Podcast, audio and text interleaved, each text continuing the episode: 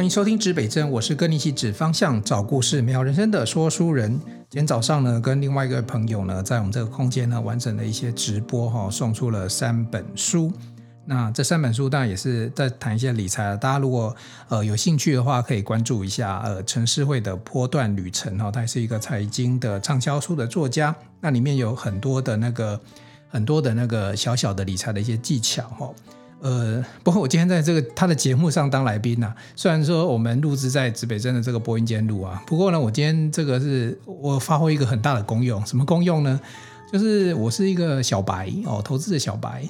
那近最近的这个股价波动其实很大哦，也不能说波动很大啦，其实是跌蛮多的哦。那很多人就会很难过嘛，所以陈老师就拿我做例子哦，让很多的这个小白不用担心哦，不是，就是很多的投资失利的伙伴不用担心哦，因为还有比他更、更、更、更厉害。刚才讲一个很好笑的故事，就是说，呃，他们现在都会用这个台积电的股价，比如说过去可能六百多块，然后，然后现在一路下来，然后又五百多块，然后很多人的那个他在群里面的昵称就会用，比如说他是六百二十 T、五百八十三 T 那个。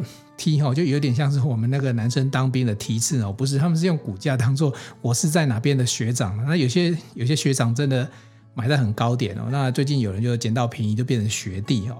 那讲讲的讲什么故事呢？就是哎，那各位大家不用担心哦，因为当初说书人呢，我们是我们不是买，我们是卖哦。因为当初有一些股票是公司配的，可是因为要创业呢，我必须把这个股票卖掉。我们是六十 T 的学弟 哦，所以你现在如果手边还持有一些股票，上百元，你就值得台积电股票就值得很开开心哦。因为我也常跟大家分享一个故事呢。当初我如果离开创业的时候呢，我就手边的股票不要买，但我什么事也不要做，我还是创业呢，做不要花钱的事情。那说的获利呢，可能比我创业来的多哦。不过人生经历就来的少哦。你你你，各位可能现在就不会听得到说书人哦。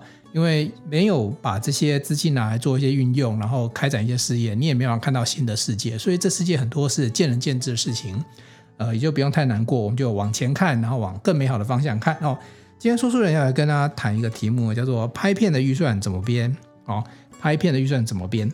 呃，为什么谈这个话题呢？因为我最近又开始哦，其实每年的三月到五月啊，大概是我们公司去接到客户报价需求最高峰的时候，然后很多客户在。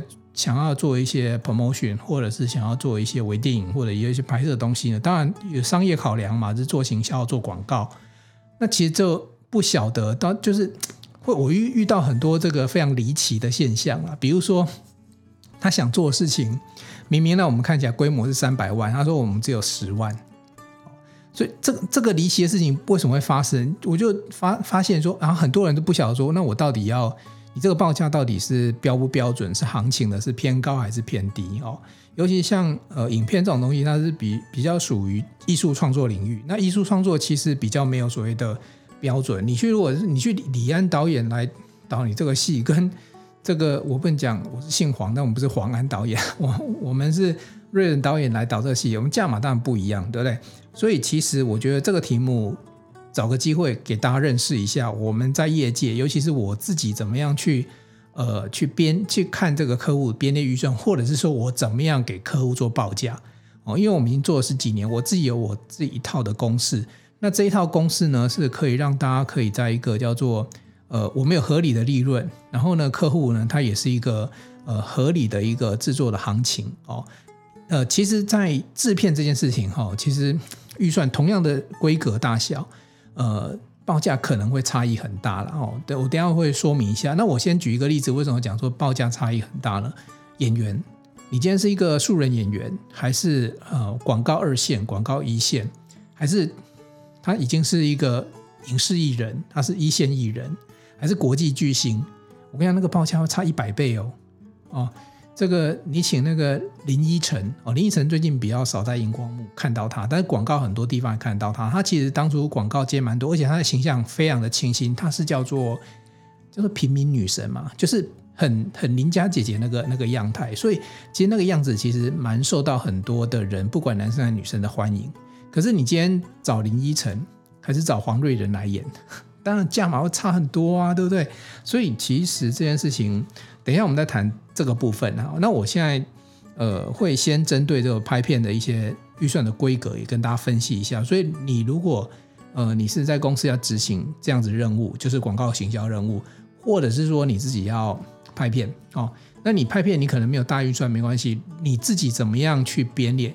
哎，很多时候你在做一件事情的时候，你忘记很多成本没有看到，那个隐藏成本很重，所以你没有把它算进去的时候，你以为哦，拍片我找个人来啊，三五分钟弄完了，其实有一些成本藏在里面。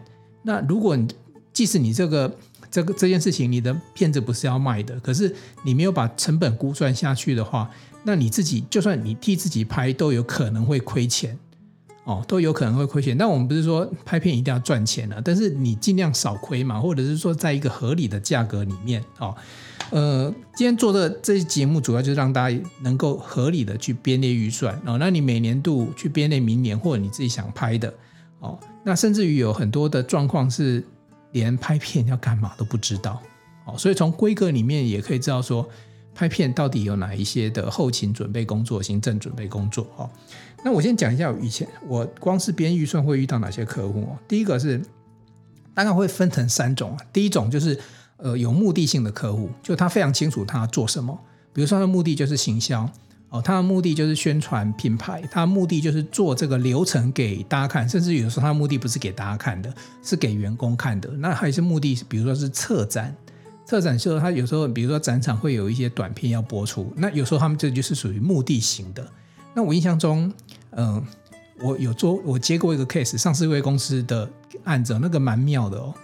哎，好，我不要讲哪一家公司好了，就讲出来你们觉得可能很压抑，就跟品牌形象连连不起来。那是很大的一个呃上市贵公司，然后有一次，呃，老板的秘书就董事长秘书呢就跟我联系，然后就说，哎，他想要有一个片子，想要去。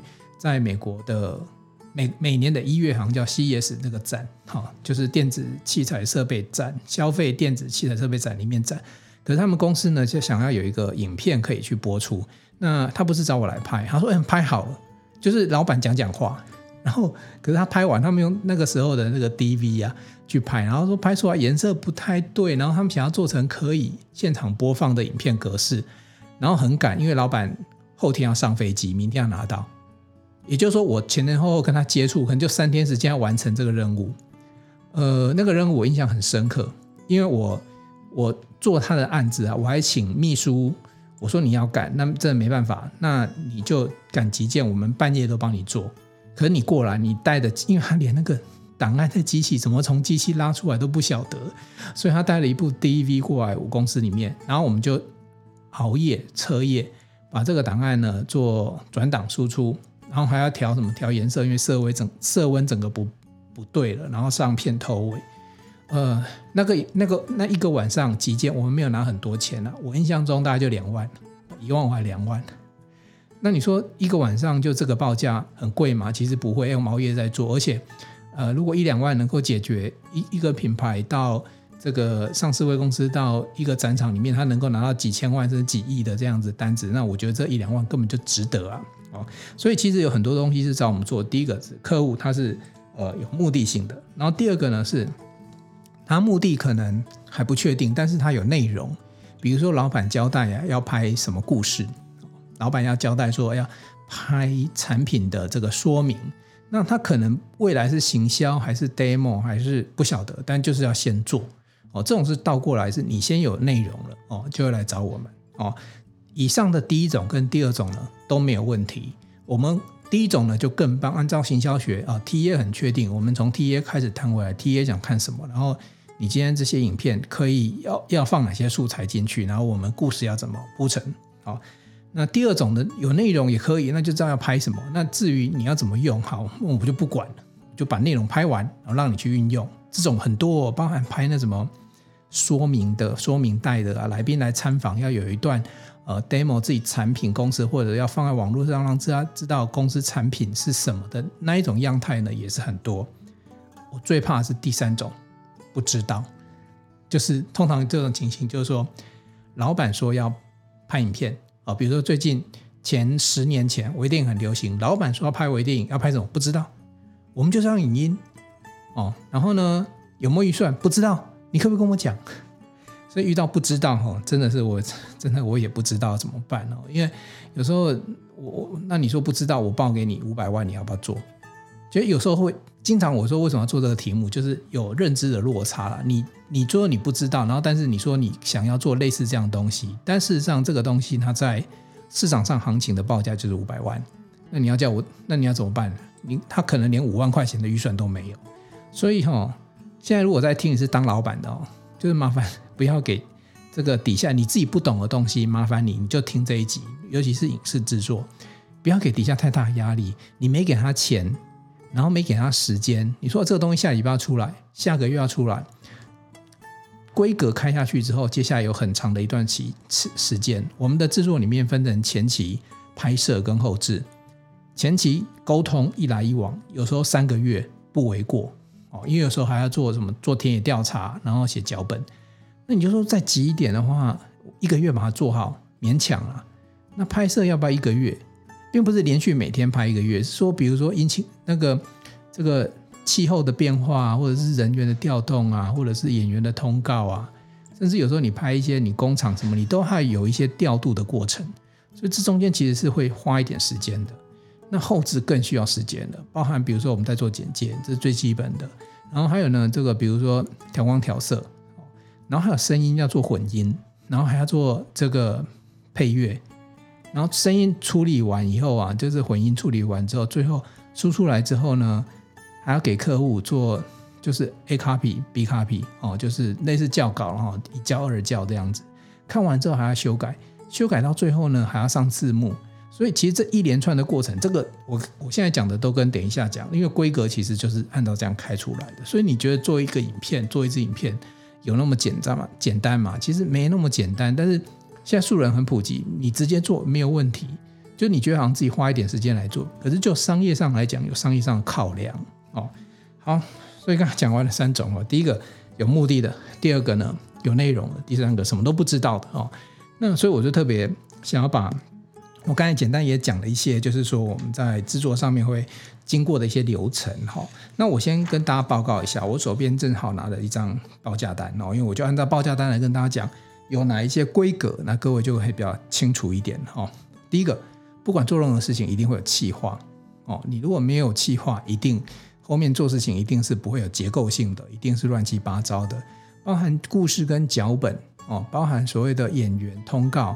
甚至演员的选角，如果有需要的话，哦，包含这个场地，哦，就是拍摄的场域，那需不需要租借？哦，那包含交通工具，包含买便当，这些都是企划一部分，包含这个叫做预算规划。所以其实企划这个部分，它其实是一个很神圣，而且呢也很专业的东西。很多人都会跳过去，就觉得啊，有脚本就拍了，没有还要有企划。所以我们在企划里面会有一个报价，哦。那企划的报价怎么算呢？这个比较哲学一点，因为你如果是有些你看广告三十秒，可是企划可能要三百万，可是有些东西你可能是什么三分钟啊，企划只要三万啊，并不是时间越长或越短，它的报价会不一样。广告的部分是因为会动用到所谓的叫做创新创意，那有时候那个点子就值那个价钱。那有的时候，比如说为什么讲说有一个比较长时间，比如说我们拍一个庙会。两三小时，你就 keep roll，没有什么特别你需要去注意的。你把这个拍摄技术处理好，然后把很多事情，就是周边的这些讯号啊，或者是灯灯绕行就开始录了。其实那个没有太难的地方，所以那个企划也没有。其实甚至这样的那样子的场子啊，有没有企划都无所谓了。哦，那可能企划就是把所有的行政资源统统交代好就结束了哦。所以其实企企划是要看影片的内容属性来做决定哦。好，这是第一点企划，对不对？好，那第二部分就是什么？脚本哦。虽然我刚才把脚本放在企划里面了，那有人脚本也会特别拉出来，因为呃，除了所谓的行政资源之外，剩下来的最关键的就是你拍摄的内容一定要有一些有一些规划哦。那最近最近在上档的正在 on 档的一个实境剧叫做《来吧营业中》。那它虽然是一个实境剧，可是你要去注意到哦，它也是有企划，也是有脚本的哦。你不能说啊，实境剧我们就不用脚本，发生什么我们就处理什么，不是。它其实是需要有一点点的规划，不然的话，观众看实境剧里面有些梗会出不来。那至于说演员现场说什么，就不用按照脚本走，脚本也不会写演员这时候你要说什么。反而是，但是演员这时候要做什么，其实是要想一下。那真正后制在剪的时候，像这种实际实境剧跟纪录片，最麻烦的是在剪，因为它没有一个按照脚本走的方式，所以剪接后制是非常大的力气的，因为必须把那个故事呢，就从后制剪接里面说回来，而不是先有一个企划脚本去说故事。所以，呃，脚本这个部分跟刚刚讲的企划一样，它的报价也是很哲学的。我也可以报一个三五万块，也可以报一个三五十万。有时候编剧写一套剧本，它可能就价值百万。所以这个部分其实这两个部分都比较哲学一点，比较没有公式可以去。尤其是你写的人是谁，够有名，他写出来的东西品牌价值加上加上去，可能就会贵哦。好，那扣掉这两个所谓的规划这个部分之外，我们接下来谈技术的部分哦。那拍摄会有几个？重要的人员，我们现在讲的从人事的费用，也就是说你要发出去的薪资里面，先来谈一下哦。那第一点，第一个重要人物、灵魂人物叫导演。那我先讲一下，不管是导演或摄影，我们拍摄的时间规划呢，都以叫做摄影班或导演班一个班当做一个基础。那什么意思呢？就是说，呃，比如说早上八点哦，到下午五点。哦，然后呢，中间放饭休息一小时哦，那八小时是一个摄影班，这个一般上班工作也符合劳基法规定嘛，对不对？八个小时，那这时候呢，你就会注意到，就是说我们的报价是以这样子八个小时一个班当做一个一个循环。那有的时候拍摄工作，比如说他今天拍的是夜戏，一定要拍到晚上，那这时候呢就会加半个班，比如说我们今天就是要八点的下班，就会变成一点五个班。甚至于熬夜拍整晚的，我们叫翻班，就整个翻到隔隔天去了。那个价钱，你不是说你从早上八点，然后之后五点下班之后加一点加班费？没有，我们的算法很简单，就一一点五二。所以你今天如果是早上八点拍到隔天早上八点，你的单价要乘以二，因为这是两个摄影班、两个导演班、两个灯光班，或者两个收音班，全部都是 double。所以你还是必须还是要以这个所谓的标准的这样子的一个工时去计算哦。好，这是第一个。那第二个呢？摄影班哦，对不起哦，导演班的数字没有讲。导演班的数字呢？呃，导演班跟摄影班，我先讲。这行情其实有一点乱，因为这个数字在台湾它没有一个公定行情，就说你今天摄影师，你今天出这个摄影师到底薪资是多少？但我可以跟大家讲一个 range。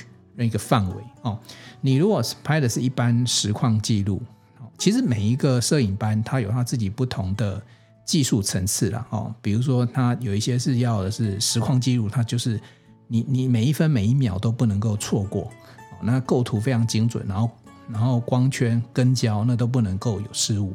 可是你拍广告或电影，虽然说摄影师变一个加一个大助或二助，那。会有跟焦师，然后也会有这个助理在帮你处理哦。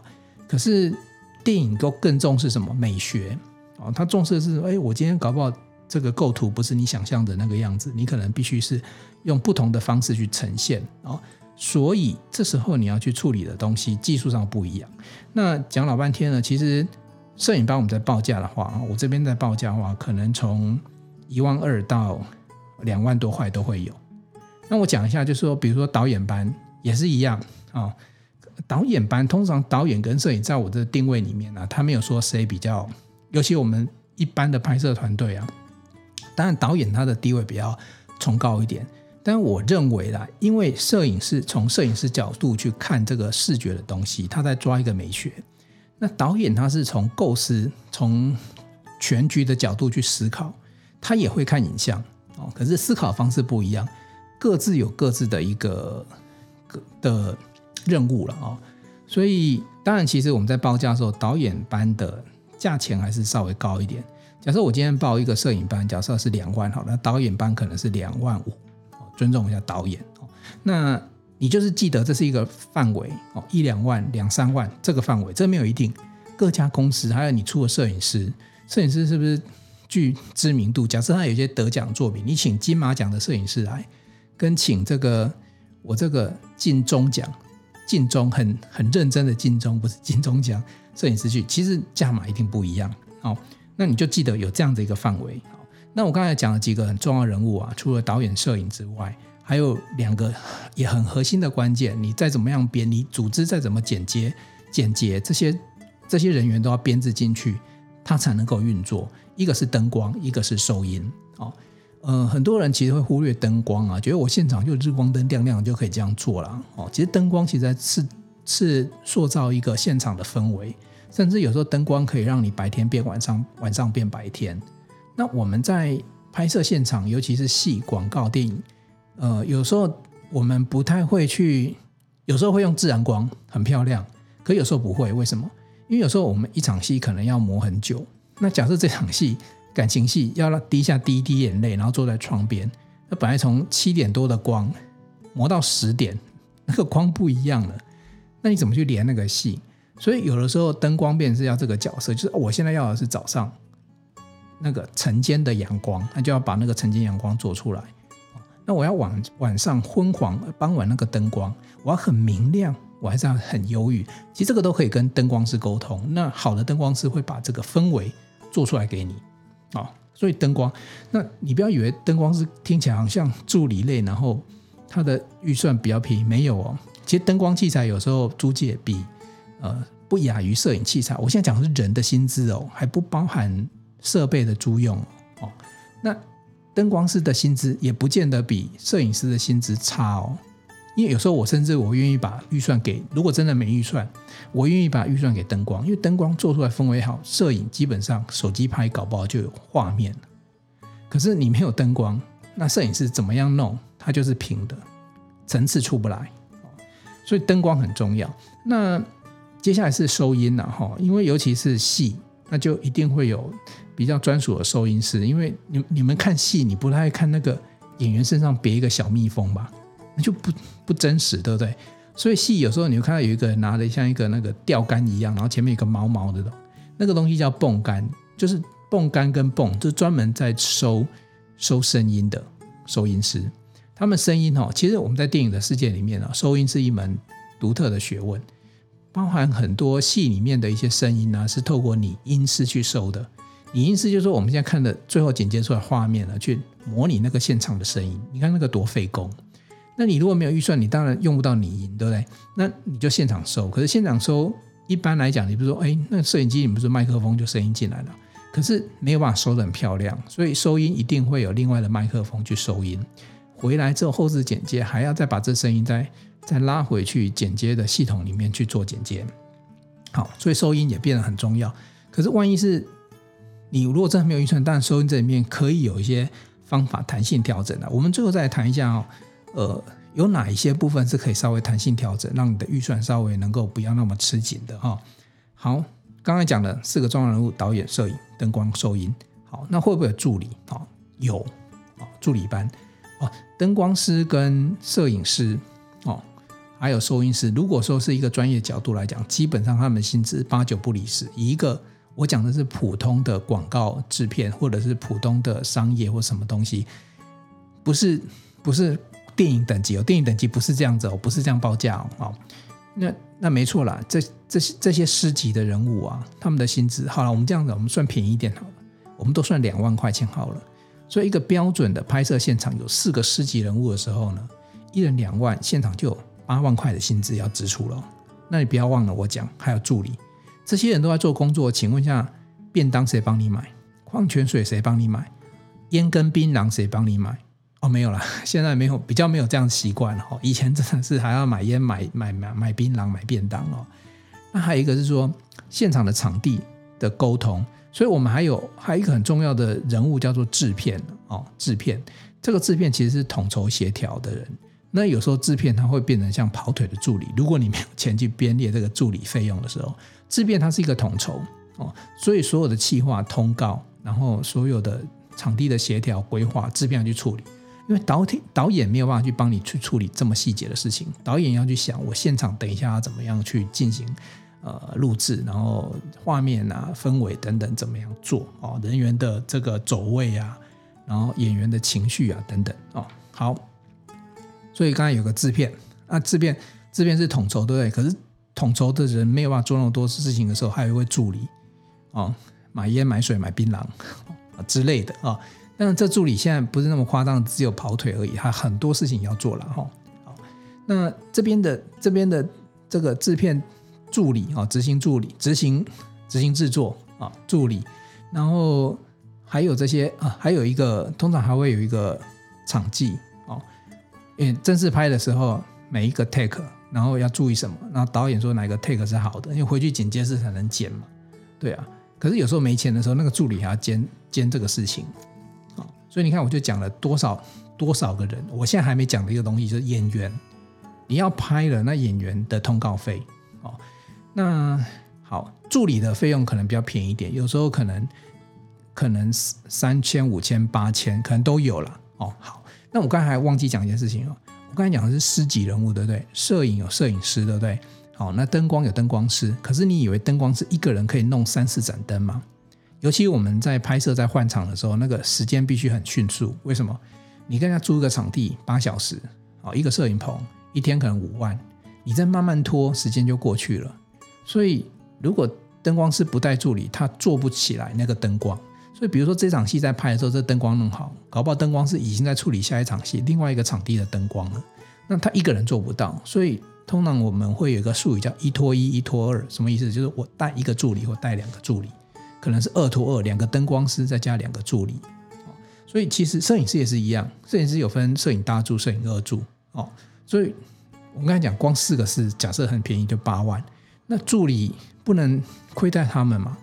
那一万哦，或八千或五千都会发生的哈。哦，我们算便宜五千好了。那那一师一助。哦，这样子好了，那那会有这个摄影助理、灯光助理，哦，然后还有一个这个场记、场务的助理，助理下来也是两三万的这个费用，你就把助理的费用也算一个师好了，这样其实就十万。以人的部分哦，技术的部分哦，执行的部分，这个团队就已经是人的部分是十万了。好，那还有一个东西是什么？刚才讲演员，那演员就看你发的是。我刚才讲的，你是一线演员还是这个二线演员？哦，那这个演员下来，其实演员的通告费啊，其实台湾已经都算便宜的。大陆随便一个演员出来就十几二十万，一个一个一个班通告这样子。那在台湾，我们比较常发的演员通告，可能就也是差不多一万、两万、三万之类的。哦，那比较比较一线的，可能就四万、五万。那演员不会只有一个，哦，不会只有一个。通常两三个，最基础两个好了，啊、不然怎么对戏，对不对？好，除非你那个戏很单独，就一个独角，所以两个下来可能也是呃四五万，好抓五万，好，这样人就十五万了。好，还有一个有没有临演？那种路上行人跑龙套走来走去，让画面看起来丰富一点的临演的价钱当然就相对便宜。有时候可能临演，你如果找学生演员来，有时候很开心跟你配合一下。可能是一个便当可以解决，尤其学生拍戏，就一个便当可以解决。他告诉你，我就发便当，没有薪资，你要不要来？自己决定。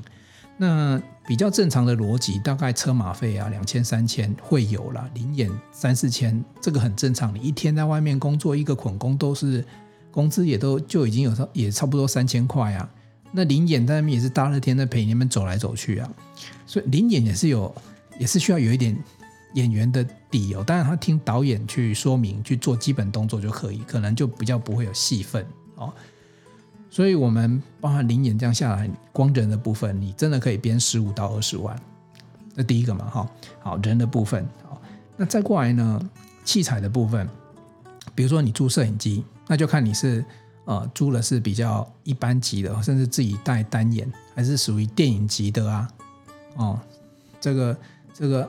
那个各种不同的专业，那有些品牌不是你市面上看到的这些所谓的相机品牌，那都很贵。那一天租金可能就是两三五万、两三万哦。那有的时候你如果是自带那种单眼的话，单眼在外面租一天也差不多，呃，看什么样的机型了。当然一千两千也是跑不掉的哦。那如果专业机型，可能也是就会到两千三千这样的一个机型。所以其实你看，再加上这些机器，然后还有灯光。啊，灯光不会就一盏哦，三点打灯至少要有三盏的灯光。那这个三盏的灯光下来，其实那个那个你编编个两三万、呃两两万、三万甚至五万这样子的器材租金，而且器材不是只有灯光而已啊，还有什么？比如说什么如果你自己没有的话，反光板、遮光布，然后绿光的这个板子、绿光的这个个就是跟灯光去搭配的哦。所以其实这里面其实相当相当多的东西了。然后我们刚才讲十五到二十，那好，假设我们把器材算在里面，基本上你现场拍摄一天的成本就在二十万啊。那你如果你这你这个广告拍三天，这个成本就是六十万。好，那再过来是后置。哦，后置其实有有一点复杂，因为它包含了什么？包含剪接，哦，包含剪接之后呢，出来之后呢，呃，后置，然后有没有动画，然后有没有还上字幕啊、哦？这些东西都是都是钱。那上字幕之前，如果有一些对话，包含听打都要进来，这是后置。然后还有呢，配音配乐，哦，有些声音是需要进来的。那有些需需要是一些所谓的音乐的呃版权授权，甚至你要不要重新做一首音乐 for 这件事情，好，配音配乐再进来，那这些东西弄起来，好，那我我给大家一个简单的公式，就是这个东西太复杂了，这个我没办法一个个在这边跟你用讲的。一般我们的经验值估算，如果说你的刚刚讲的拍摄，比如说你拍摄是花啊，刚才讲的假设一一天的成本，假设是十五万好了。那你拍三天是四十五万，我会把这个整个所有的后制啊，大致上不包含比较特殊的，比如说动画需求的，有时候动画可能就几百万哦，不包含这些动画对这些特殊的需求状况底下，我会直接也一比一的去计算这个剪接后制的费用。也就是说，你如果拍摄部分你估出来是四十五万，基本上理论上剪接后制这一块加起来也差不多落在这个区间四十五万左右。因此，这这一来一往，九十万在含税，呃，你这样拍摄下来，三天这样子下来，其实拍摄的报价就接近一百万了。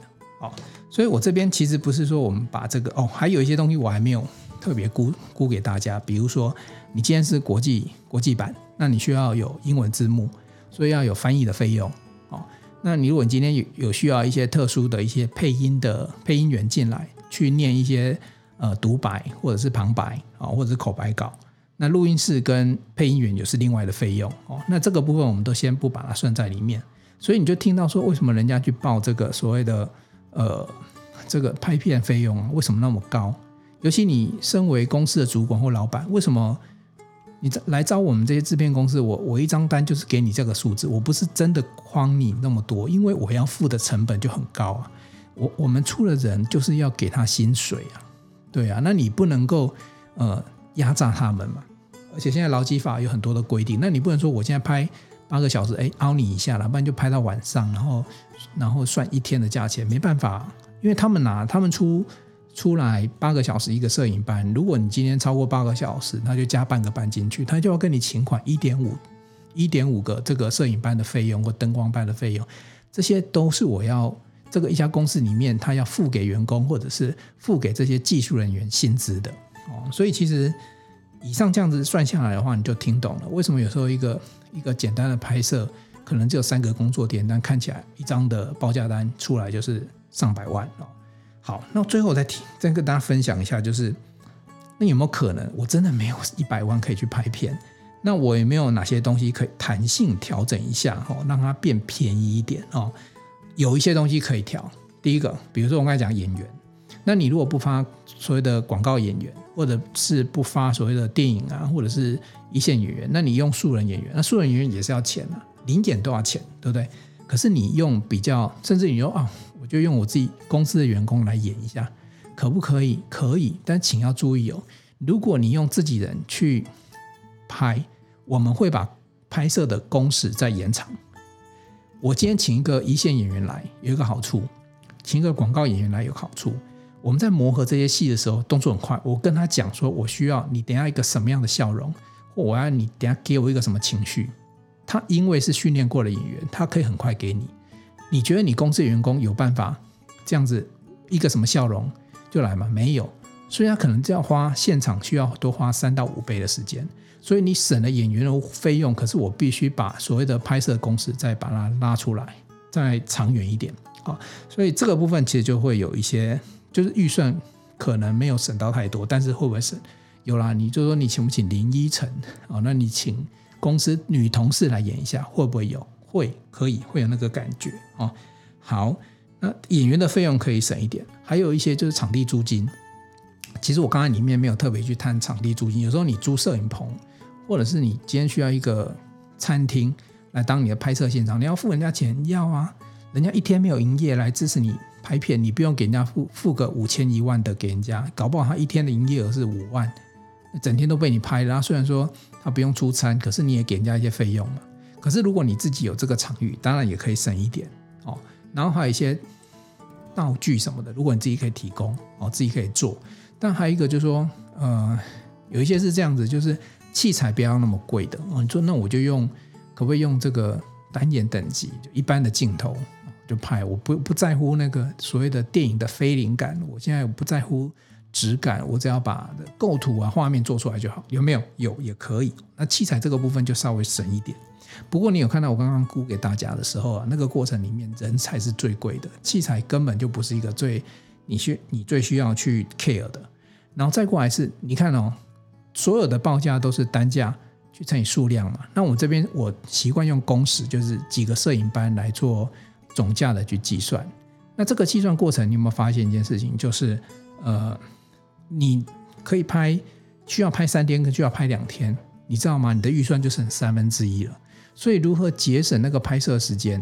哦，当然跟你的所谓的你的袋子的长短有关。假设你的袋子本身你就是要做一部剧，一个单元剧就是一个小时，那你拍一个，我我我我给大家一个经验值啊，如果我们拍一个五分钟的袋子，我最少最少需要给我三个拍摄工作天，五分钟的带子哦，然后场景变换不大的情况底下，我至少需要三个工作天。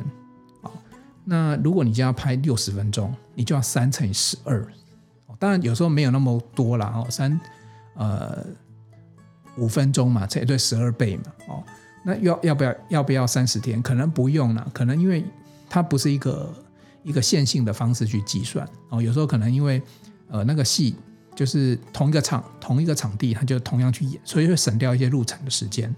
可是你说要不要花个七八个工作天要？应该都是要。所以你自己就去估算，你自己这部戏里面，第一个，其实你另外省时间的一个方法，就是说你的你在编剧的时候，那个脚本的场景会不会一直换？一下子是 A，一下子是 B，你知道那个移动的时间就浪费掉了。最省最省钱的方法当然是什么？可能同个场地就演完，同样的那个场地，那同样的场地可能你的因为你的带子的长短，你可能要演个本来要演个三天的。那你就想办法把那剧情想办法修修修修到最后两天就可以拍完了，那你就可以省掉什么？省掉三分之一的费用。哦，那以上呢是可以省的，人的部分、场地的部分，还有器材的这个专业的程度。哦，那那根据什么？根据你的带子的长短，然后你的剧情的结构内容来做规划。哦，好，那最后讲讲了，有些东西是不可以省。我刚才讲了。摄影器材不可以省，人没有办法省，灯光没办法省，所以最不要省的就是什么？不要去省这些灯光。然后后置剪接那个没办法省，版权配乐你上去，你没有这些有版权的配乐，或者是有这些音乐，他根本没法看，或者说会侵权问题，所以这个都没有办法省。好，嗯、呃，大概先跟大家分一分享，没想到我再简单讲一讲，我想说一张报价单你讲个二十分钟，没有讲到讲一讲也四十分钟了。那我觉得这一段就是做给你有需要的人去听的，或者说下次我客户来问我，干脆加听这一集 podcast 就知道为什么报价是这个样子。不过我觉得我们在合作过程当中，其实遇到很多很棒的这些客户了。那我这边呢，呃，就有一小的小小的一些心得分享给给给这些客户，因为因为有你我才活得下去。然后我们也因为这样合作呢，有很好的作品，然后也都互相帮到哦。谢谢你的每一张单，每一次的合作，我们都。不互相成为负担，我们一起不孤单。哦，我再念一次哈，谢谢你的每一张单，每一次合作，我们都互相的不成为对方的负担，我们一起不孤单。谢谢你，我的每一位客户，你们愿意付付出，然后做出美好的作品，也都是我们最开心的一件事情。今天的节目就先做到这里，东南西北指方向，找故事，真人生，指北针，一起美好你我的人生。我们下一集见喽，拜拜。